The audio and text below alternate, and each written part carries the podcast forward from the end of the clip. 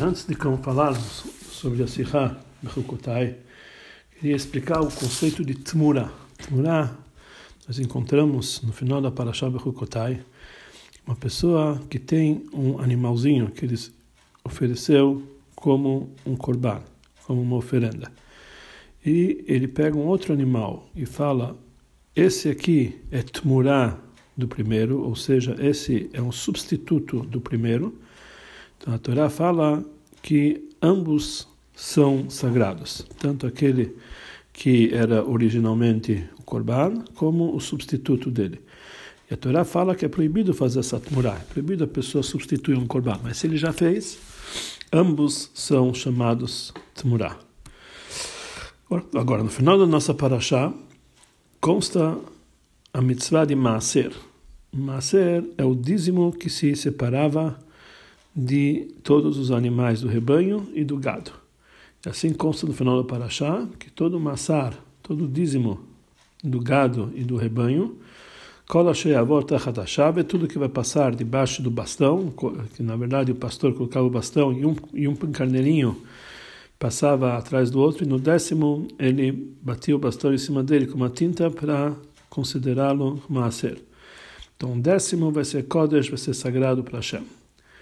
E essa é a mitzvah do dízimo do animal. Conforme consta na Mishnah em Bechorot, como que se tira o dízimo do animal, coloca-se todos eles no cercado, se faz uma pequena porta e passa-se um carneirinho atrás do outro, e ele conta com bastão um, dois, etc.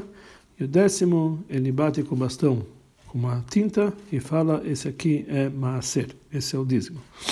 Desse passo que a gente aprende mais uma lei particular com relação à separação do dízimo do animal. Nós encontramos na Mishnah, na última Mishnah de Masachet Bechorot, que se a pessoa errou e quando saiu o nono carneirinho ele chamou décimo, e o décimo que passou depois ele chamou nono, e o décimo primeiro ele chamou décimo, os três são considerados sagrados. Negmará ele explica lá, da onde nós sabemos que se ele chamou o nono de décimo, e o décimo de nono, e o décimo primeiro de décimo, que os três são sagrados, porque está escrito no Passuk, Vechol Massar, todo o dízimo ligado e rebanho. Esse, tudo que passar debaixo do, do bastão, o décimo vai ser sagrado. Então, no momento que é escrito Kol, todos, a gente entende que inclui todos eles, tanto nono, tanto décimo, tanto décimo primeiro, se foi feito nessa ordem que falamos assim. No entanto, com relação à santidade desse décimo primeiro que chamou décimo, tem uma discussão entre Rabi Meir e Rabi Huda na Mishnah. O décimo primeiro, ele é ofertado como um korban shlamim. E, tendo a santidade no korban shlamim, se você substituir ele com outro animal que é chamado tmurá, o outro também é considerado tmurá, ambos são sagrados como qualquer lei de tmurá. Assim falou Rabi Meir. Rabi Huda fala, como pode ser que uma substituição faz uma substituição, uma tmurá faz uma outra? Uma tmurá ele só tem a força para substituir o, o, o oferenda original, mas uma substituição numa substituição não tem, não tem essa santidade. Então, falaram o nome Rabi Meir, a resposta para Rabi Huda, se você considera que esse décimo primeiro é tmurá, ele não deveria ser ofertado sobre o altar, não podia ser sacrificado no altar. Ou seja, que Rabi Huda opina que a santidade do décimo primeiro é apenas na santidade de uma tmurá. É como se fosse um substituto do décimo, tmurat maser.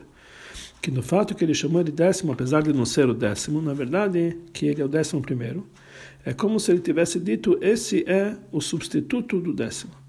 Então, por isso, ele fala que o décimo primeiro ele não pode fazer um outro substituto, ou seja, que você vai dizer se um outro animal que não é que, que não é sagrado e que ele vai ser um substituto desse décimo primeiro, uma tumurá, não vai cair sobre ele a santidade, sobre esse substituto, a santidade de Maser. Por que que uma tumurá não pode fazer uma tumurá? A Torá falou que somente um primeiro substituto tem, tem santidade e não o segundo. Já Rabi Meir opina que a santidade do décimo primeiro não é tmurá, não é considerada uma substituição do maser. Somente o fato que ele chamou décimo, do décimo, O fato que ele chamou décimo primeiro de décimo, ele se, ele se torna sagrado como se fosse ele próprio Maser. E por isso ele também pode fazer, tem, tem a força de fazer um, substituto, ou seja, se a pessoa pegar outro animal e substituir por ele, ele é chamado Tmurá e ambos são sagrados. E Rabi Meir ele traz uma prova para sua eh, para sua ideia do fato que se que o décimo primeiro ele é sacrificado sobre o altar. Se ele fosse um substituto, não seria sacrificado sobre o altar, porque conforme a ideia de Rabi Meir existe uma lei que apesar que toda vez que nós substituímos um corban ele tem recebe a santidade do primeiro e ambos são sacrificados sobre o altar, mas Maaser é uma exceção da regra. Uma tumorá de Maaser não é sacrificado sobre o altar.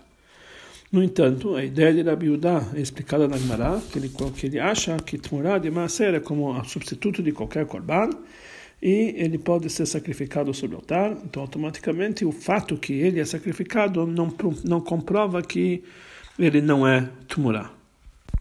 O Rebbe explica aqui com relação à discussão de Rabi Meir e Rabi Hudá, se o décimo primeiro ele tem a santidade de Maser, ou apenas a santidade de Tmurá de Maser, temos que dizer que, Rabi Huda opina que chamando o décimo, chamando o décimo primeiro de décimo, esse, isso não tem a força de renovar uma nova santidade no animal, ou seja, a própria santidade do Maser é somente sobre o décimo. E essa, e essa santidade não cai sobre é, outro que não seja o décimo de verdade. Isso que o décimo primeiro também é chamado sagrado, quando ele chamou o décimo primeiro de décimo, é que através de chamado décimo apenas se expandiu a santidade do décimo para o décimo primeiro, pelo fato de ele ter chamado o décimo primeiro de décimo. Então, já que sobre o décimo primeiro somente pairou uma expansão da santidade do décimo, por isso a lei dele é como se fosse tmurá, ou seja, que tmurá também é um substituto que uma expansão da santidade do próprio corban sobre o animal que não é sagrado. E não é uma santidade eh, por ela própria. E esse é o motivo que Rabi Udá, porque que, que ele fala que o décimo primeiro próprio não faz um outro substituto, porque já que a santidade que ele tem, é, que já que a santidade é apenas do décimo primeiro, é apenas como se fosse uma tmurá, ou seja, uma expansão da santidade do décimo, ela não tem uma força tanto assim como o próprio décimo que somente a força do décimo por si só, ele tem a força de fazer sobre ele tmurar, de se expandir por mais um animal. Mas uma expansão não pode se expandir para uma outra expansão. E esse é, esse é o motivo também que nós falamos que um animal substituto não pode fazer um outro substituto. No entanto, a primeira opina que no momento que a Torá eh, fez um redush, ela renovou e disse um, de, um decreto real, que através disso que ele chamou o décimo primeiro de décimo pelo erro, isso passa para ele a santidade, é como se fosse o próprio o próprio Maser. E Rabi Meir ele traz uma prova para a sua ideia que uh, isso quando a pessoa erra e chama o décimo primeiro de, uh, uh, de décimo não é considerado uma substituição pelo fato que ele é sacrificado sobre o altar. Que se fosse uma santidade errônea, ou seja, apenas uma expansão, então ela seria considerada apenas uma tmurá, um substituto, e da mesma forma que a tmurá, substituto do maser, não é levado sobre o Mizbeia, conforme a ideia de Rabi Meir, assim também a expansão dela não seria, o décimo primeiro não teria eh, não teria força para ser a santidade dele ser sacrificado sobre sobre Mizbeia. Já que a, já que na prática um animal que foi do décimo primeiro que foi chamado de Nasiri, ele é levado sobre Mizbeia, é uma prova, uma prova que ele não é Tmurá. Então, ele faz aqui uma pergunta: o que que o que que obriga Rabi Udá a explicar que a santidade do décimo primeiro é apenas uma expansão do décimo. Afinal, conforme a explicação do Passuk simples, que está escrito Vechol Masar Bakar Vatzon, e nisso nós, nós incluímos também o décimo primeiro, que foi considerado erroneamente décimo. Então aqui a gente entende que o Passuk está renovando para nós, dizendo que ele tem toda a santidade de Maser. E da onde que Rabi Huda ele aprende que devemos, que devemos diferenciar entre o próprio Maser e o décimo primeiro, que a Torá também considera Maser. Então, temos que explicar que a, a, a, que a ideia da a base da ideia de Rabi Huda é a seguinte: nessa lei que quando a pessoa fez uma que santificou erroneamente o décimo primeiro e por que que com uma, uma santidade começa erroneamente quando ele chamou décimo só paira sobre o nono ou sobre o décimo primeiro? Por que, que não paira sobre o oitavo ou décimo segundo? A lei fala que se a pessoa falou sobre o oitavo, seria o décimo, ou falou sobre o décimo segundo, o décimo não vale, só sobre o décimo. Então a Gemara responde que da mesma forma que o macer, você só é santificado algo que é próximo dele, ou seja, o próprio animal décimo, que ele é o mais próximo possível dele. Assim também, aquele que você substituiu, aquele que também pode ser erroneamente chamado macer, tem que ser alguém que está próximo dele, ou o nono, ou o décimo primeiro. Mas aquele que já está mais distante dele, já não é mais considerado macer. Ou seja, qual a diferença do oitavo e décimo segundo que não são macer e o nono e o, de, e o décimo primeiro que sim são macer quando chamado décimo, décimo? Porque no momento que você falou décimo sobre o nono e sobre o décimo primeiro, não quer dizer que eles por si só recebem a força de macer, mas eles são próximo do décimo e eles são uma expansão da santidade do décimo. Ou seja, e Uh, e essa força de expansão é somente para os animais que estão próximos dele, o nono e o décimo primeiro. Mas o oitavo e o décimo segundo não, não recebem essa expansão. Daqui nós entendemos que o décimo primeiro por si só não é uma santidade por si, é apenas uma expansão do décimo. Agora o Rebbe começa a explicar a ideia de Rabi Meir. Conforme, qual é a prova da ideia de Rabi Meir? Que Maaser é uma santidade por si, não Tmurah porque ele próprio é sacrificado sobre o Mizbeach. Isso, na verdade, vai conforme a ideia de Rabi Meir em outro lugar. Está escrito no final do tratado de Horayot que Rabi Meir e Rabi Natan eles queriam tirar Rabi Shimon ben Gamliel da sua liderança. Eles queriam eh, se eh, substituí-lo por outro. Que eles queriam testá-lo para que ele fala eles queriam testá-lo em Maserhet do Katzin, que é a última, Mishnah, a última Maserhet que tem no, no, no, no, no Shisha Mishnah. Então eles queriam que ele fizesse um discurso de Maserhet do Katzin, eles sabiam que ele não conhecia essa Maserhet, já que ele não sabia, então iam dizer para ele que ele não pode ser o líder, não pode ser o Nasi, porque sobre está sobre, está escrito no versículo no Teilim, Mi emalel gvorot Hashem yashmiya kol teilato. Quem vai poder falar as, uh, as palavras poderosas de Hashem, aquele que consegue falar todos os seus louvores. Ou seja, quem pode realmente ter a força de falar Gvorod de Hashem, somente uma pessoa que pode falar todos os louvores da Torá, ou seja, que ele conhece todos os cantos da Torá. Então eles queriam testar o Yukatzin, e no dia seguinte, dessa forma ele não ia saber, e eles iam removê-lo do cargo. Mas não deu certo o plano deles, porque naquela noite Rabbi Shimon Ben Gamliel estudou toda uma serra do Katzin. No dia seguinte, quando eles pediram para ele falar sobre uma serra do Katzin, imediatamente se levantou e começou a falar um discurso sobre esse tratado. No final, quando ficaram sabendo dos planos de Rabbi Meir e Natan, deram para eles uma multa, que em todo o Talmud não, vão ser, não vai ser dito mais eh, qualquer lei em nome deles. Então, deram para o Nabi Meir um substituto, um outro nome substituto de Acherim, que é outros. E o Rabi Natan deram, deram para ele o apelido de Yeshomrim. Portanto, não, não, não, aparece mais, a partir de então, o nome deles no Talmud. Em continuação a isso, consta na estudou o Rebbe, que era Biuda Nassi, que era descendente de Rabi Shimon Gamliel, estudou o Rebbe para o Rabi Shimon, seu filho, Acherim Omrim, os outros dizem, que na, na verdade falamos que esse Acherim era o cognome de Rabi Meir, se Tmurá, se o décimo primeiro era Tmurá, ele não ia ser sacrificado. Respondeu para ele Rabi Shimon, quem é essas pessoas que você chama de Acherim? Ou seja, que nós bebemos da água dele e o nome dele não podemos lembrar? Então ele falou que essas são pessoas que queriam erradicar a honra, a tua honra, e a honra dos teus pais, da casa do teu pai, que queriam remover o seu avô do, da liderança. Então ele falou, respondeu para eles, respondeu Rabi Shimon para o seu pai, o amor deles e o ódio deles e a inveja deles, tudo isso já foi embora, já já já já, não, já é outra geração. Esse é um que na verdade, incorreto. E logo então, em seguida, voltaram a ensinar outra vez esse dito no nome de Rabi Meir. Falaram no nome de Rabi Meir, se fosse Tmurá, não seria, se o décimo primeiro fosse Tmurá, não seria sacrificado.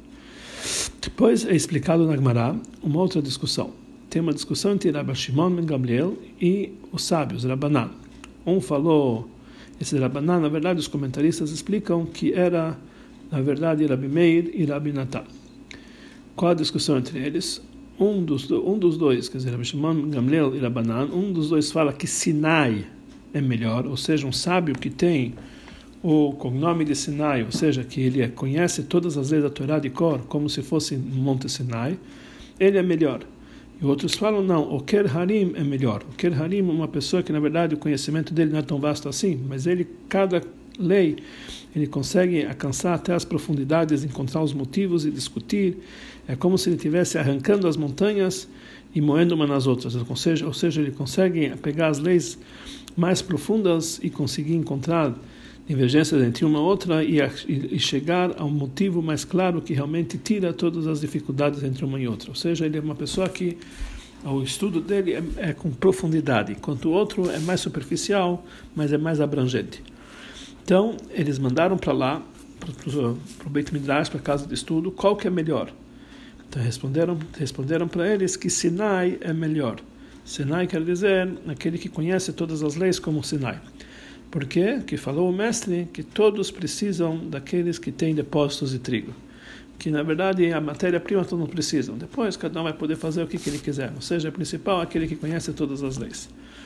Então temos que entender qual é a ligação dessa discussão entre Rabban Shimon Gamliel e os sábios, se Sinai é melhor ou Ker Harim é melhor, com, com relação à discussão anterior entre Rabbi Shimon Gamliel e Rabbi Meir e Rabbi Natan, na, na, no trecho anterior. Então, sobre isso é explicado no livro Beersheba, que ele fala que aqui ele traz o caso de Rabi Meir e Rabi Natan, porque eles queriam remover Rabban Shimon Gamliel da sua liderança, porque ele não, tava, ele não tinha um nível de Sinai como eles. E está escrito que Mim Malel Grot Hashem, quem vai falar todo todo o poder, poderio de Hashem, aquele que sabe contar as suas, todas as suas louvores, aquele que sabe toda a Torá, ou seja, um Sinai. Ou seja, para quem pode falar todo o poder de Hashem, quem pode ser o líder do povo de Israel, aquele que pode contar todas as leis da Torá. E sobre isso, e essa foi a própria discussão entre Rabban Shimon Gamliel e Rabbanan, se, se melhor é o Sinai, ou seja, que ele pode, é aquele quem é o Sinai, aquele que pode contar todas as leis de Hashem, que ele sabe tudo, tudo isso de cor, ou o Kerharim, aquele que estuda mais profundo, é chamado que pode falar os louvores de Hashem, porque ele realmente ele consegue se aprofundar mais do que uma pessoa que está no nível de Sinai. Ou seja, Rabi Meir e Rabi Natan, eles estavam no nível de Sinai. Eles tinham o adjetivo de Sinai. Já diferente, porque eles conheciam todo, todo, todo, o Talmud, inclusive o Masechet Uktzin.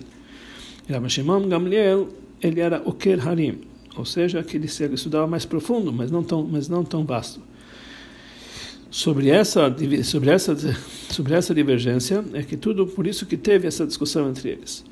Por isso está explicado logo em seguida a discussão entre Rabbi Shimon Gamliel e Rabbanan, que conforme o Beersheba, esse Rabbanan aqui é o Rabbi Meir e o Rabbi Natan. Quem é melhor, Sinai ou Kirharim? Mas conforme essa explicação, dizendo que Rabbi Meir estava no nível de Sinai, que, a, que o estudo dele é apenas uma forma superficial mais vasta, dá para entender um outro parece uma contradição que consta no, no tratado de Sanhedrin. Lá em Sanhedrin consta que todo aquele que, fera, que vê Rabi Meir na sinagoga, no Beit Midrash, na casa de estudo, é como se estivesse arrancando montes, montanhas sobre montanhas. Oker Harei Harim. Estava arrancando montanhas sobre montanhas. Ele está moendo uma na outra. Então daqui a gente entende claramente que está explicado que Rabi Meir estava no nível de Oker Harei Harim. Montanhas e montanhas. Também falaram nossos sábios em Yeruvim, que é conhecido perante aquele que falou e criou o mundo, ou seja, perante Deus, que não existe na geração igual ao Rabi Meir. Na geração do Rabi Meir não existe uma pessoa igual a ele.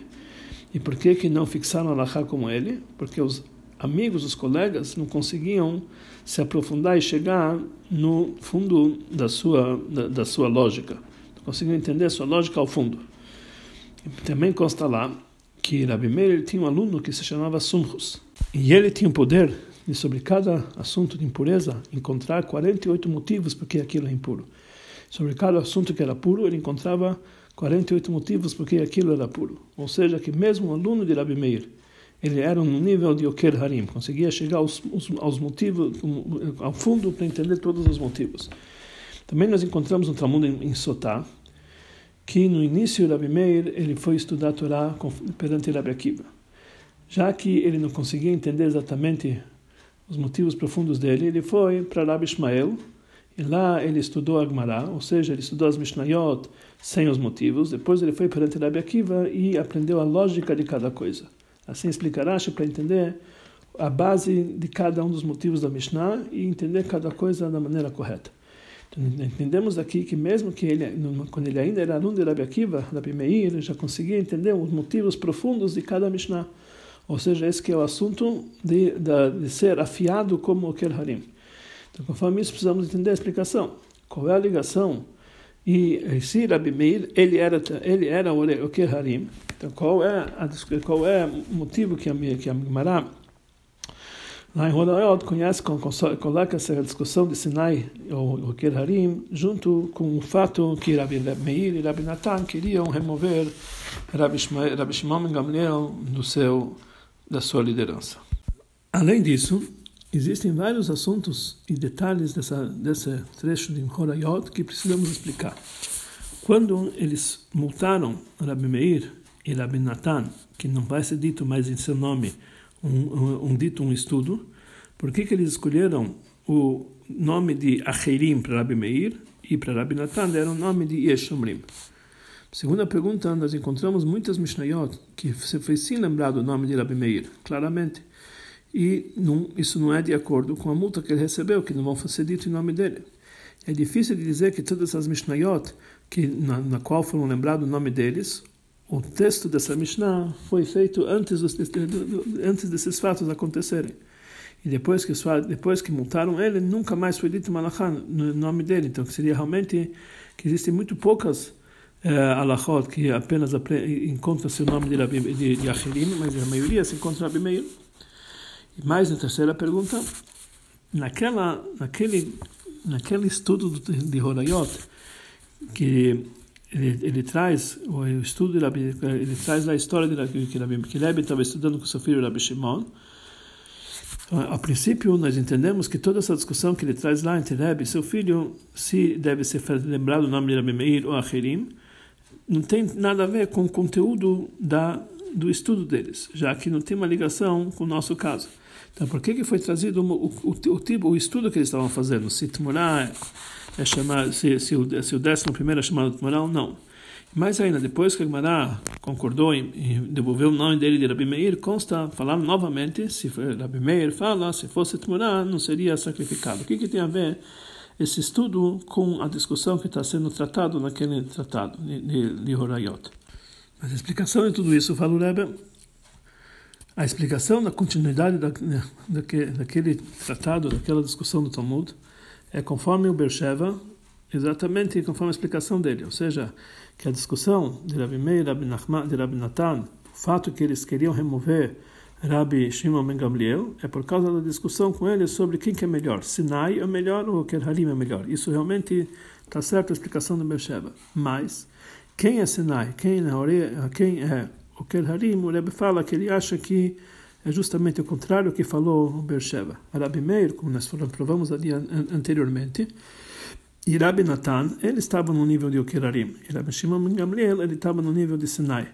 Como nós entendemos a linguagem, que quando adiante que discutiu Rabi Shimon Gamliel e Rabanan, um falou que Sinai é melhor e outro falou que o Okerarim é melhor. Quer dizer, quem foi o primeiro? Rabi Shimon Gamliel. E ele entende que o primeiro falou a primeira ideia, que é Sinai que é conhecido sobre isso, uma discussão que, que os comentaristas falam que quando não está escrito quem é o primeiro que falou, quem, quem que Hadamar, quem que quem que falou primeiro din, quem falou segundo, normalmente aquele que foi lembrado em primeiro, ele é o, o, dono da primeira ideia. Aquele que foi lembrado em segundo é o dono da segunda ideia. Então, no nosso caso, Rabbi Shimon Gamliel, que foi lembrado primeiro, ele é que falou que Sinai é melhor. Rabi Meir e Rabi Natan, eles que falaram que o Kerarim era melhor. Mesmo que Rabban Shimon Gamliel, ele não tinha estudado uma serra do Katzin, então como podemos chamar ele de Sinai? A explicação não é que ele não conhecia o Katzin, lógico que ele conhecia, ele conhecia toda a Torá. Porque se não fosse assim, como que numa noite só ele estudou todas as leis do Katzin? Principalmente que nós não encontramos lá que ele tinha que, que ele tinha um sábio que estava ensinando para ele essas alahot, e também não é, não é correto, não é, não é devido a um, a um, líder procurar um outro sábio para ensinar para ele uma alahá. Então a explicação isso quer dizer que ele conhecia Maserha do Kassim, mas ele não conhecia ao fundo, com todos os motivos, com todas as profundidades dos motivos das Mishnayot dessa Mishnah. Aqui nós entendemos por que, eles escolheram justamente o Katzim, porque o Katzim é uma das Masertot, um dos tratados mais difíceis, como nós encontramos em Brachot, sobre a Bihuda, que ele estudava, todos os, todos, o estudo dele era no, no Seder, na ordem de Nezikim, nas leis monetárias. E quando ele chegou, quando Rabi Huda chegou no trecho de Ukatzin, ele falou: Isso é muito difícil para mim. É igual às discussões de Rav Shmuel, estou vendo aqui. Explica Rashi que o motivo dessas Mishnayot para ele era muito difícil. Então aqui entendo que mesmo que Rabi Huda, um grande sábio, não conseguia chegar, chegar à profundidade do trecho de Ukatsin. Por isso, quando Rabi Meir e Rabi Natan queriam demonstrar como eles eram afiados nas profundidades dos motivos das Mishnayot, queriam procurar testar Rabi, Rabi Shimon Gamliel justamente com o trecho de Ukatsin. Então, conforme essa explicação, nós vamos entender por que, que deram para Rabi Meir o nome de Acherim e por que que Rabi Meir, eh, e, e, também a ideia de Rabi Meir, que ele falou sobre sobre Maser que se era que se o décimo primeiro é considerado tumurá, não era não, seria sacrificado, tudo tem a ver uma coisa com a outra. E também o motivo por que essa lacha foi trazida aqui, que daqui nós vamos entender qual é toda a ideia de Rabi Meir, como veremos adiante. Agora explica o Rebbe que a discussão se Sinai e Oker Harim, qual deles é melhor, isso é baseado numa tese interessante, conhecida, o que, que é melhor? Se eh, a quantidade é melhor ou a qualidade. Ou seja, quando existe um fato que ele é grande em quantidade, mas pouco em qualidade, e do outro lado existe algo que é grande em qualidade, mas pouco em quantidade, qual deles é mais importante? Nessa discussão, na verdade, o que é melhor, Sinai ou Kerharim? Sinai é uma pessoa que conhece, tem, uma, tem um conhecimento vasto todas as Mishnayot, todas as Braitot, tudo isso aqui está tá organizado na cabeça dele como se ela for entregue no Monte Sinai. A grandeza dele no estudo da Torá é em quantidade, mesmo que em qualidade ele não tem tanto assim conhecimento das profundidades desses alachot, dos pulpulim. Diferente de uma pessoa que eu quero harim, que ele é muito afiado nos, nos motivos dos alachot, a grandeza dele no estudo da Torá é em qualidade, mesmo que em quantidade ele não é tanto assim conhecedor como o Sinai. A discussão é quem é melhor, a grande quantidade ou a, grande, a melhor qualidade. Rabbi Shimon Ben Gamliel opina que o principal é a, quantidade. Rabbi Meir e Rabbi Natan eles opinam que o principal é a qualidade. Aqui nós devemos entender por que deram para Rabbi Meir o nome de Acherim, ou seja, outros, ou seja, aquele é outro tipo completo, uma outra qualidade. Por isso, na hora que eles vieram multá-lo, para não falar, não estuda o nome dele, mesmo assim queriam chamar ele num adjetivo, num, num nome que nele se expressa também a sua vantagem, que ele é o Ker Harim, que ele é um outro tipo de estudo. Por isso deram para ele o nome de Achirim. Diferente de que Yeshomrim. Yeshomrim quer dizer que tem uma outra ideia, uma outra forma de estudar, mas não é tanto assim um, um tipo totalmente diferente. Mesmo que Rabi Natan também era o Oker Harim, mas dá para entender que tem vários níveis em Oker Harim. E Rabi Meir, ele era não somente Oker Harim, ele era Oker Harei Harim. Ele era um tipo mais profundo que conseguia mover montanhas sobre montanhas. E por isso deram para Rabi Meir o nome de que, tá, que demonstra mais uh, como o seu nível afiado, e por isso deram que é um outro tipo, um tipo específico. Por isso deram para ele o nome de Acherim, ele é um outro. Conforme, conforme isso, Agora podemos entender a ideia de Rabi Meir em relação às leis de Tzmurah. E daqui nós vamos entender também por que, ele foi trazido aqui nessa discussão de Rabi, de Rabi, Rabi Shimon, o seu filho, o, assunto de Rabi Meir. Que isso que Rabi Meir falou, que se o décimo primeiro fosse considerado Tzmurah, ele não seria sacrificado sobre o altar. Que nessa ideia de Rabi Meir, ele vai conforme a sua, a sua posição, que o principal é a qualidade. Já que Rabi Meir opina que o principal é a qualidade, por isso, conforme a ideia dele, é, que ele fala que é, que o mesmo que o, só é santificado aquele que está mais próximo do décimo, mas é mais, é mais forte a prova dizer que, que ele tem uma santidade qualitativa maior que quantitativa, ou seja, a santidade dela por si só. A prova disso é que ela era sacrificada sobre o Mizbeach. A prova disso que o erro dele, que é, a prova que do uh, da lei que o, que o erro, quer dizer, quando o nono ou o décimo primeiro só são santificados quando são próximos de décimo, não antes e depois. Rabi Yehuda fala porque eles são mais próximos. Porque daqui a gente entende que a santidade vem por causa da quantidade, já que eles são mais próximos, o décimo é tão, é tão sagrado, tão, tão, tão elevado que ele consegue, da sua quantidade de santidade tão grande, que ele consegue se expandir para o nono e para o décimo primeiro. Ou seja, importante aqui mas vamos aqui à quantidade. Quando nós falamos que ele, a prova que o décimo primeiro é sagrado, que ele é levado sobre o Mizbeach, nós falamos sobre a qualidade do décimo primeiro, que ele é tão sagrado que ele pode ser sacrificado sobre o Mizbeach. Então, por isso, Rabbi Meir, ele opina que o principal aqui é a qualidade. Então ele falou que isso aqui, o décimo primeiro, não é apenas uma, é uma expansão do décimo, quer dizer, algo que uma expansão da quantidade do décimo, mas sim a qualidade dele. Ele tem uma qualidade por si só, que ele é tem uma santidade por si só e ele é colocado sobre o Mizbeach. E o motivo que justamente o, somente o nono e décimo primeiro são santificados, não o oitavo e décimo segundo, nada a ver por causa da expansão porque é apenas um sinal para dizer, a Torá deu para nós um sinal para saber qual tem a santidade, mas é, é, por si só, ou o décimo, ou aqueles que estão próximo dele. Mas no momento que você que, que, que, que eles recebem a santidade, não é uma santidade apenas uma expansão do décimo, mas uma santidade por si só. Que uh, isso que chamaram ele décimo, isso causa neles uma santidade por si só. A qualidade deles se transforma. Por isso, quando a Gemara traz uh, que Rebbe e Rabbi Shimon estão estudando, de, de, que ensinou para o seu filho Rabbi Shimon, um dito de Rabbi Meir no nome de Achirim. Então ele traz justamente essa discussão que sobre ela é baseado o motivo que ele estava discutindo com o avô dele, Rabbi Shimon Ben Gamliel. Que nessa, nessa lahá se expressa toda a ideia de Rabbi Meir, que o principal é a qualidade. E isso que por isso deram para ele o nome de Achirim, como nós falamos anteriormente. Por isso, depois que Rebbe falou que ele nos lembra o nome dele, Rebbe Meir, por esse motivo, que são pessoas que queriam erradicar a honra do teu pai, a tua honra e a honra do teu pai. Então, Rabbi Shimon falou para ele que mesmo assim tem que lembrar o nome dele. Então, novamente, nós uh, tra trazemos a ideia de Rabbi Meir que Ilu Ayatmurah Lo Yakarev, que se fosse Tmurah, o décimo primeiro não seria levado sobre o Mizbeah, porque vem nos ensinar que mesmo que, conforme essa ideia dele, que a principal qualidade, ele na verdade, ele queria com essa ideia acabar com a honra tua e do teu pai, mas por causa disso, por causa do protesto do Rabi Shimon, ele lembra também o nome dele. Mas por outro lado, ele ainda mostra que a honra do pai dele é, é principal, por isso ele não fala que Rabi Meir disse, mas ele falou Amru Bishem Nome Meir, falaram no nome de Rabi Meir, para não lembrar que essa foi a ideia dele total, é, é, claramente, para porque essa ideia vai de encontro contra a honra do seu pai, contra a honra da sua família. Aqui nós entendemos claramente porque que vários lugares da Mishnah tem, às vezes é lembrado Rabi Meir e às vezes é lembrado Achirim, que somente naquelas Mishnayot na qual Rabi Meir demonstra a sua ideia, que o principal é a qualidade, isso que leva a sua ideia, aí Rabi recebe o nome de Achirim.